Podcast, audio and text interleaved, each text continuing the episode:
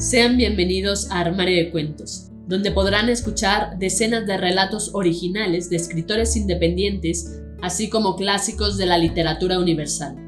Sin más dilación, comenzamos. Hola, ¿cómo estás? ¿Escuchas Armario de Cuentos?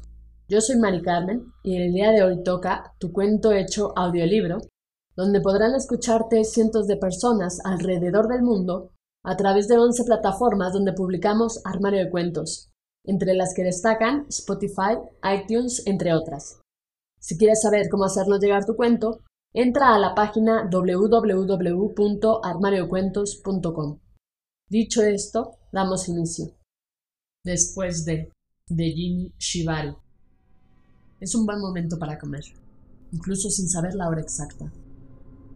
Un rugido de tripas resuena en la casa en la cual él está solo, más de lo que tú puedes imaginar. El hambre le provoca dolor de barriga, pero la comida escasea, así que se dispone a sentarse en el suelo polvoriento. Una vez sentado, saca la lata de garbanzos en conserva y la pone en el suelo.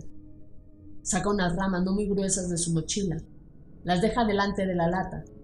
Unas hojas secas que tenía en el bolsillo son puestas encima. Hace buen tiempo.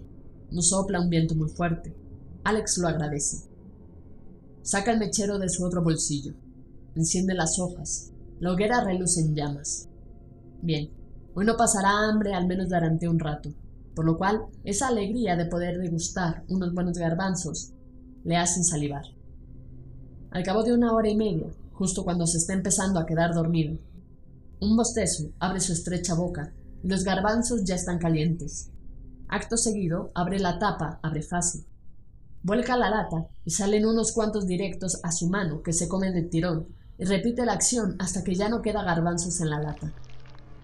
De golpe se levanta y a base de tirar arenilla que recoge con el pie apaga la hoguera. Lo hace con esmero. Una vez el fuego está apagado, se dirige hacia la puerta de la casa. No hay puertas, solo un umbral con forma rectangular. La luz llega directa a la cara de Alex, provocando que haga una mueca.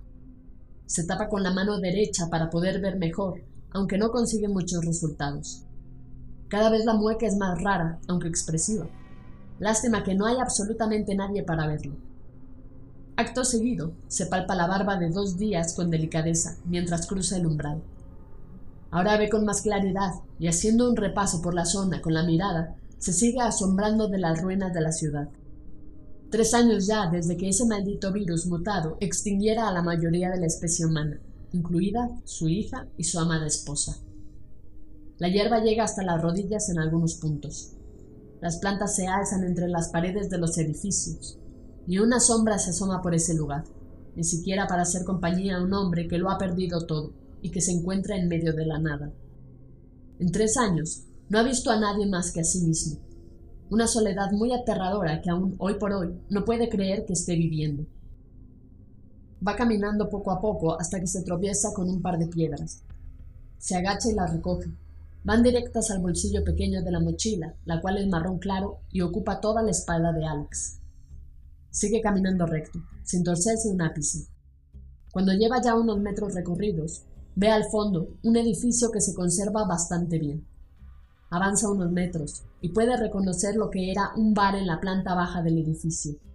Solía ir a veces para beber alguna que otra caña, pero no a ese en concreto, sino otro.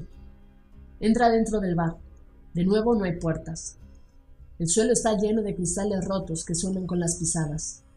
En las paredes florece moho, el cual abunda cerca de algunas grietas. A su izquierda se encuentra la barra del bar, así que se voltea y va hacia allí.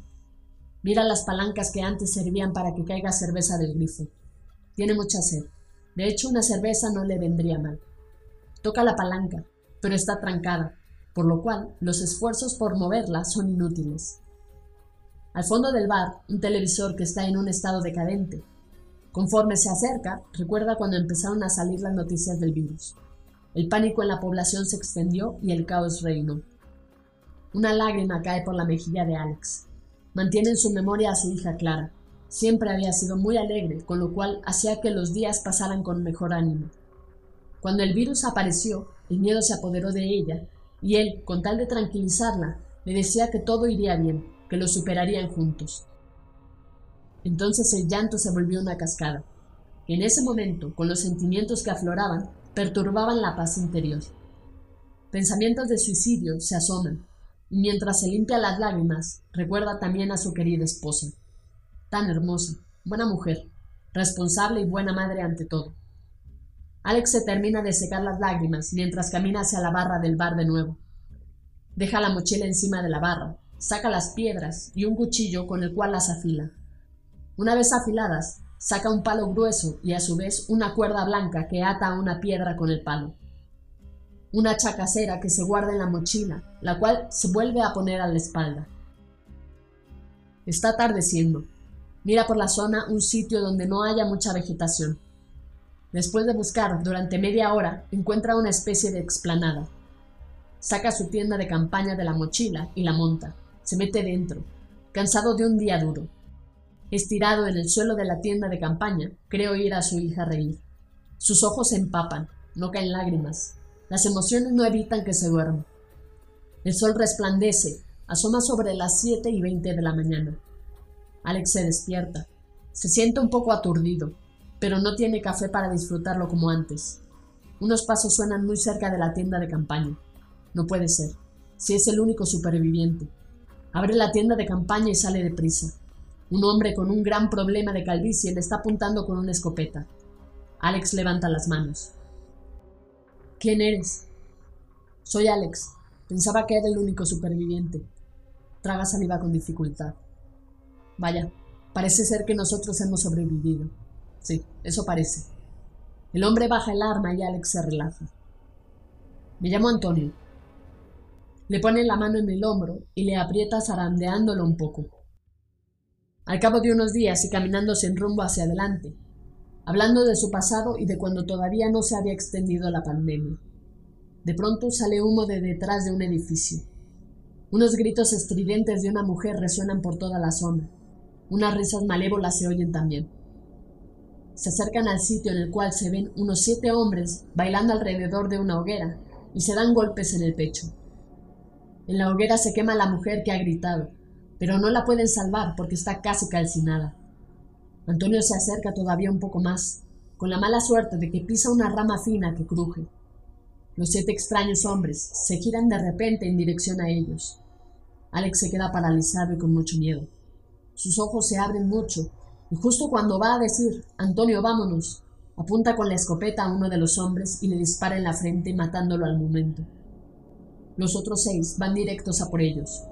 Van gritando mientras corren. Alex saca el hacha de la mochila y se acerca a ellos moviendo el hacha. Se paran en seco. Antonio vuelve a disparar dándole a uno en la yugular. Vuelven a gritar y correr, mientras ellos dos escapan deprisa. Corren y corren. Van dando tumbos para un lado y para el otro.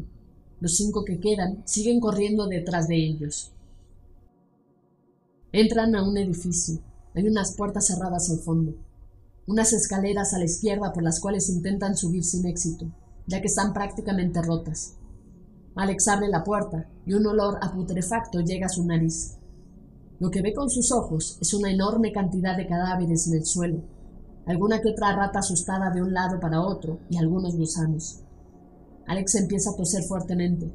Antonio le da con la mano en el hombro un par de toques. Alex se gira y ve que han entrado Mientras va caminando hacia ellos, le coge la escopeta, tirando el hacha al suelo. Antonio la recoge del suelo. Alex recarga la escopeta con munición que le tira con la mano que le queda libre a Antonio. Una vez cargada, dispara a uno en la zona genital y cae al suelo casi sin respiración. Los otros cuatro van corriendo y gritando nuevamente, esta vez con más fuerza. Dispara una segunda vez, dándole en la boca a otro, el cual cae como si le hubieran dado un puñetazo mortal recarga de nuevo la escopeta y dispara otra vez, dándole en el entrecejo a uno, pero ya está muy cerca y se tiran a ellos los dos que quedan. Uno le coge la escopeta sin poder quitársela y el otro el hacha, y forcejean durante unos segundos. Antonio le pega una patada en la barriga y el hombre gime arrodillado con rabia, el cual no se espera la decapitación con el hacha que ejecuta Antonio. Al ver que seguían forcejeando Alex y el último que queda, sin pensárselo ni un segundo, le clava el hacha en la cabeza y termina con su vida. Se apoyan en la pared y respiran tranquilos.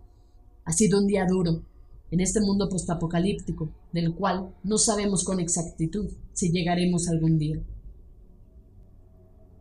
Fin. Esto ha sido todo, espero que te haya gustado. Si fue así, compártelo con todos tus amigos. No olvides comentar qué te pareció este cuento de Jimmy Shibaru. Recuerda seguirnos en nuestras redes sociales, Facebook, Twitter e Instagram. Nos encuentras como Armario de Cuentos. Con esto me despido. Cuídate mucho. Hasta la próxima.